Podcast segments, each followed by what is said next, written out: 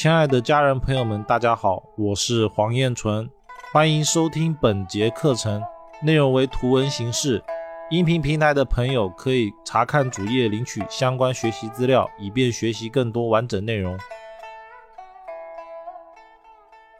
下一个章节呢，就是我们要讲阳宅风水，它是如何论断吉凶的。首先呢，我们一开始应该说百分之八十的时间都会用在讲阳宅上面。这一段呢，我们来讲的是。阳宅风水如何去判断它的吉凶？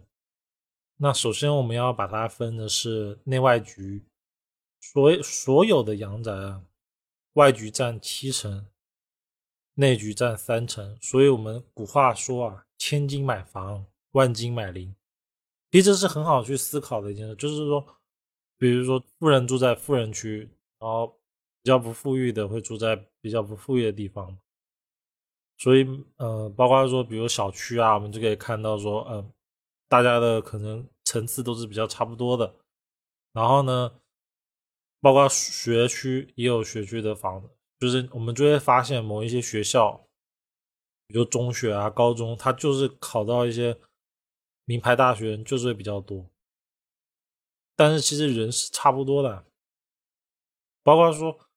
自古以来啊，南方人考到状元的几率就是比北方人高，而且基本上是百分之八九十的南方人就是考的比北方人好，这个是是现实情况啊。就是我们嗯可以去看一下那个，比如说那个朱元璋，明朝的朱元璋当年第一次举办科考的时候，结果应聘上的人全是南方人。后来朱元璋就大怒，啊，就觉得可能有舞弊，结果好好的看了之后，发现没有舞弊，就现实情况就是南方考生考得好。那最后怎么办呢？就逼的一定要分南北卷，就南方人、北方人分开考，一直到了清朝，甚至现在都是一样的情况。就如果全中国统一考试的话呢，一定是南方考的会比北方高。这是因为大环境的影响。那从风水的角度上呢，我们是可以去解释它的。那这个部分呢，我们后面开始讲行完的时候呢，我们再好好的细说。这段吉凶的时候呢，外局占七成，所以我们呢在买房子的时候，其实要考虑更多的是环境，也就是说呢，这个小区也好，或者这个地段也好，是不是长风聚气，位置是不是好的。那外局呢？我们除了看它是不是长风聚气以外，我们还要去判断说它外面有没有一些对我们不好的影响啊。这时候呢，我们可以总结一些几点啊，比如说像道路啊，它会不会有路冲？有没有池塘、河流？因为池塘可能就是坑嘛。那有没有庙宇、衙门？因为它的气太旺了，它就是过阳。下水道、排水口。它其实就是一个洞嘛，立交桥，因为立交桥是用铁的嘛，它就是有点像刀煞。再来高压变电站，它其实是火煞，包括说那个变压器、电线杆，还有现在五 G 信号台出来的信号塔，就是五 G 接收信号塔，如果靠一个地方太近，它其实都是不太好的，只能说，应该说对我们居民楼来说是不好的。因为火太旺嘛，但是凡事都有好坏的。比如说信号接收塔，其实我就看过一个案例，它是做汽车维修的，那同一个地方啊，也是同一个园域，同一个立项，连办公位置都没有改。那一开始的时候呢，第一个老板跟第二个老板都没做成，然后都倒了，换人，然后做的都是汽车维修，然后后来呢？五 G 基站盖了，就是前几年的事。他五 G 基站盖了，盖完了之后呢，神奇的地方就是他来了一间途虎。那因为五五都是接互联网订单嘛，结果他的生意就非常的好。那一是我个人的见解是，一是跟这个信号塔有关系，二是跟互联网思维有关系。所以说我们在看，比如说呃企业风水啊、店铺风水。的时候，其实我们要再去考虑的是我们的营销手法。就比如说你是走地推啊，或者是店面做老客人生意啊，还是像那个一些旅游景点只做一次生意的，还是说，哎，我是做互联网生意的，它其实要做的风水局跟需要的风水局其实都不一样。那一般我们怎么样判断它有没有好坏呢？其实我们要看它它的距离，还有它的影响大不大。比如说庙宇好了，它没有香火的，就是火嘛，啊不，没有香火的就是阴，它就是不能按火论。但是如果它香火很旺的，那它就是火。一般来说呢，我们会看它的距离。如果说距离超过五米，或者是按照它的高度算比例，没有碰触到这个地方，是单纯的肉眼看到。比如说啊，我看到了一个高压电塔等等，但是呢，它距离离我可能十米、二十米甚至百米外，但是我就是看到它，它其实对这间房子影响是不大的。楼房的部分呢，我们还要注意的是，我们因为我们大门以外，大门以外的地方，其实我们还是要按它外局论嘛，我们要去注意说，哎，这个。大门有没有对着住户大门啊？那大门的距离是多少啊？如果太远，其实就没事；那太近就会问题。比如说，会不会有门碰门的情况？什么叫门碰门呢？就是两户啊，他们门在打开了的时候，两边的门会碰在一起。当有这种情况的时候呢，它其实就是有影响的。到底是谁好谁坏呢？我们要有具体的去看。但是可以肯定的说，一定是有一边好一边坏的。其他的呢？比如说有没有靠近消防栓啊、电梯啊、门口是不是会因为隔壁住户时常放垃圾啊或者异物，就是没事把电瓶车啊就放在门口，然后影响到交通要道，或者把鞋子放在门口，然后影已经确实影响到人了。比如说从我感官上啊，或者我的鼻子有闻到异味了，又或者是。确实影响到这边的交通路线了，这时候它其实都是有问题的。而一般来说呢，大门对大门啊，嗯，正常来说，如果距离超过了三米到五米，其实基本上都没事的。就是所以门对门不是在就一定会有问题的。呃，基本上啊，我之前的经验啊，我按照门的比例算的话，基本上超过三米就没关系。然后电梯，因为它是比较活动比较大的，所以要超过五米。就是大门对着电电梯，只要超过五米，它其实问题影响就不太太大，也就不用担心。所以这就是我们所说的，我们在看风水的时候，有时候我们虽然看见了，但是千万不要觉得它就不好，因为它其实有时候只是看的恐怖，但是其实不会影响到一个人。其他呢？还有一些指标，比如说啊，呃，房子的外面有没有坑洞啊、排水沟啊，或者像喷泉啊等等，还有房子有没有缺角，有没有被一些尖刺撞的，比如说，呃，隔壁栋楼的房屋的边边角有没有对刺到本栋楼啊，或者是对着窗或者对着大门等等等等，这些都是会。很主观的对这间阳宅风水造成一些影响，而风水内局的吉凶呢？根据我们古人的研究啊，阳宅有三要，先看门主灶，也就是说呢，在看内局的时候，我们就看大门、主卧室还有厨房三者的关系，就是看他们三者之间的冲克关系啊等等，其实基本上。就可以去判断说这间房子的人丁啊、财运啊，还有一些大体的基本情况。而人的身体的好坏呢，跟房子的宅室的结构有关系。就比如说房子的墙皮有没有脱落啊，或者是一些房子的硬件，就是墙壁啊，或者是在装修的时候的一些柜子啊，一些角度有没有去。冲克到一些人，所以人的健康跟房子的格局有关系。那人的六亲关系跟房子的格局有关系，也就是它的布局会跟人的六亲关系，就是比如说这间房子出几个男丁女丁啊，然后又或者是呃，比如说父母关系跟子女关系谁好谁坏啊等等，这是根据房子的格局来的。再来门主照看完以后呢，我们再来看的是厕所的位置。那古代人他其实是没有厕所的，他们一般用的是茅房，而且他们一般主楼里面就是房子的里面，他们其实是没有厕所，他们一般用的是尿桶、夜壶啊，然后会有人去把它把它倒到茅坑或者是外面。而厕所这个东西呢，其实更像是现代的产物。那因为从形峦的角度看，厕所其实就是泄水的位置嘛，所以它。是泄的位置，它不适合在比如说住宅人的属相啊，或者是财位上面。而且厕所呢，它其实既对任何的门的，包括卧室门啊、大门啊、厨房门、阳台门都不好。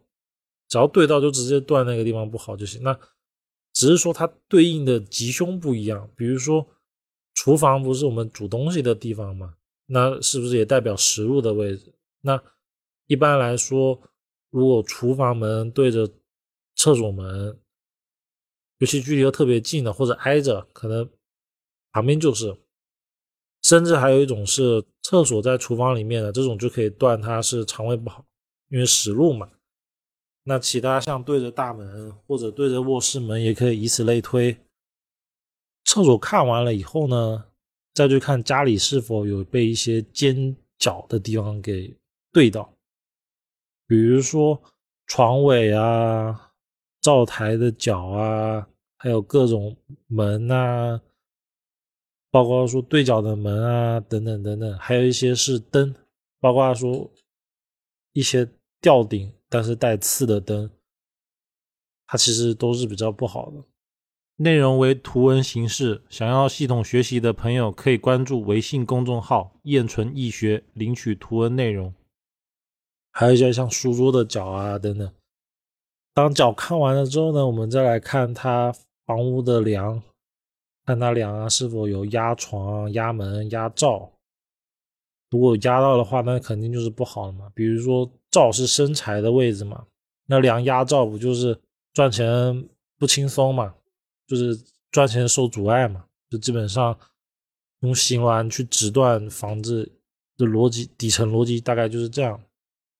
之后呢，我们再去看是否有缺角。那我们有没有缺角啊？其实我们要去看的是它整体房子是否有缺角，也就是说外局缺角，它才是真缺角。因为我们现在的楼房啊，它其实很多是假缺角。也就是说，楼房呢，它的那个缺的那个角啊，如果里面对应的是，比如说，嗯。是电梯口，或者是那个楼房里面的走廊，就是大家走的那个廊。但是呢，因为一些设计的关系，它对我们内局来说是缺角，那种其实不算缺角，只有外局，就是说我我外环境看啊，这边有个角，然后呢对到了这间房子的楼房，它是缺角，它才是真正的缺角。不然的话，其实大多数的缺。缺角它其实是假缺角，这是一个判断的依据。第二个依据呢是这个缺角啊有没有大于这一个房子总面积的八分之一，而且是在我们后天八卦里面挂位里面的八分之一。如果有，它其实才会对某一个地方产生不好的影响。那如果没有的话，其实影响就还好。比如说。呃，一百平米的地方，结果缺角就五平米，那其实就还好。但是，一百平米的八分之一就是十，大概十二、十三、十二、十三嘛。如果大于十二、十三平米，它其实就是有问题的。缺角大体大体这么看就没什么问题。还有一个情况是啊，它是那种手枪型布局，虽然说它是手枪啊，但是它外局。它外局可能是别栋楼，但是因为实在太大了，就是超过了房屋的一半了，整体面积的一半，它还是不好。所以有些事情还是要具体问题具体分析。那我们论断房屋阳宅的内外局吉凶呢，大体思路就是这样子。后面呢，我会再详细的介绍每一种对到的情况，比如说大门对着厕所啊等等，按照每一个专题，就是按照我的规划呢，就是比如说厨房风水一个专题，厕所风水一个专题，大门风水一个专题，每个专题呢会分门别类的去介绍每一个专题的问题，还有怎么样会比较比较好啊等等。那之后呢，我们来讲一下这个八卦八方所代表的意思。嗯，我个人呢，通过大量的验证呢，是觉得说八卦，尤其是后天八卦，应该这么说：先天为体，后天为用，它们之间是先天卦与后天卦是体用关系，相互的有关联。后天卦它其实非常的好用，那。我们这边有一张图啊，其实可以看着图去记住就行了。比如说北方代表的是坎，代表的就是二南，也代表了我们身体的肾，代表了人的智慧。东北方代表了男孩，代表了艮卦，代表了角，代表了人丁。再来其他东边啊、东南边、南边等等，你们可以去看这张图，把它记住就行了。这是第一层。也就是后天八卦的的一层，我后面的课程会有一段专门去讲先天八卦跟后天八卦是怎么形成的。如果对基础比较感兴趣的朋友，可以去听一下，因为里面的详细讲解为什么坎卦就是北边，为什么后天卦是这么这么排的，那为什么先天卦又是这么排的，它其实都是有它的关系的。那后天八卦用在风水上呢？我们比较常见的，就比如说北方为坎，为二南，为肾，为智慧。那就比如厕所在北边，很多情况就是男的精气神不好，然后肾可能会比较不好。这个如果再配门看，还有配主看，就准确率就会高很多。还有包括他的属相，比如说他的八字里面，比如说出生年或者是。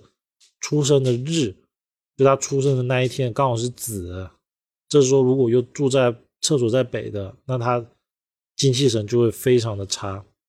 那厕所在西北，因为西北代表了男主人，代表了头，代表了官职。一般厕所在西北的情况，男主人就会比较软弱。那厨房呢，代表的是火。火在西边就可能容易对肺不好，那这不是绝对的，他一定要配合这个住的人的身份，还有他的属相，还有他的一些方位来判断，包括他的楼层，就是你一楼住的跟二楼住的情况又不一样，所以这个东西绝对不要绝对论。还有一个是门开门也会影响到这个厨房的关系，那这些八卦理气呢？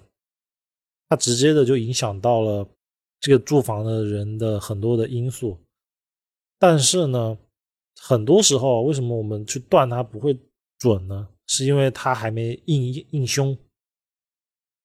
怎么说呢？就比如说，呃，我刚住进去，哎，我可能住了一第一年、第二年，但是流年还没到，所以他还没发凶。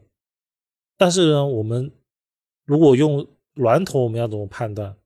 其实我们会去看它的形，因为如果我们真的有去实际的看风水的话，我们就会发现，哎，有些人的厨房，哎，可能因为油污弄得乱糟糟的，甚至连那个还要烟机都坏掉了。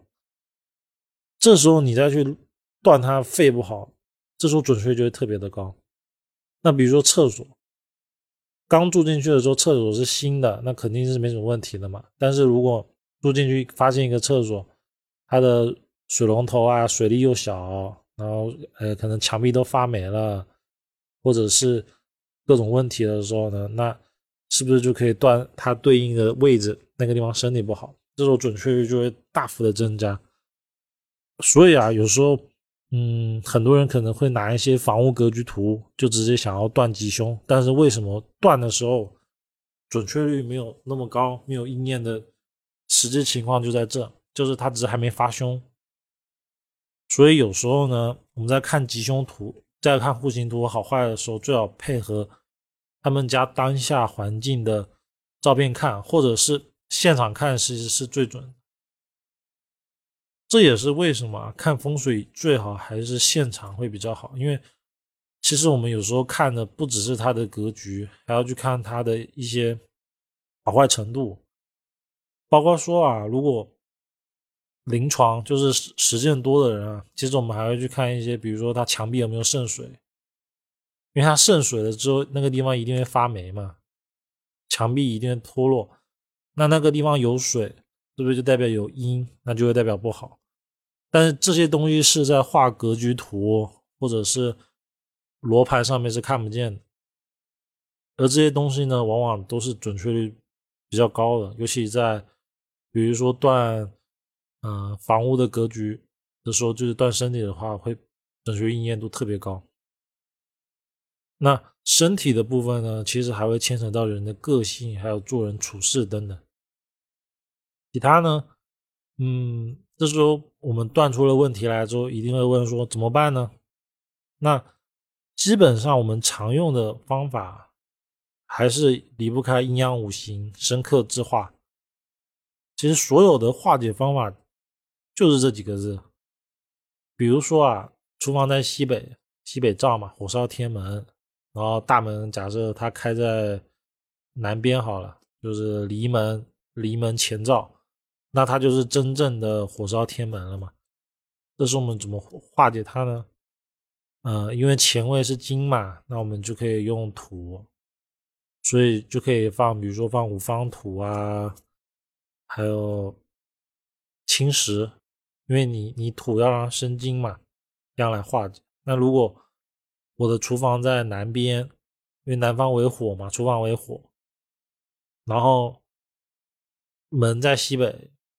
或者是对调，就是门在南或者在东，好了，反正都是一些会克克前位的地方。我们在根据阴阳五行的理论再去放置一些东西，或者是改变它的一些门相，来让它弱化它的火性的影响，这样基本上就可以把这个地方，嗯，起码可以逢凶化吉吧。不要有太不好的情况发生，所以这就是我们大体的化解思路。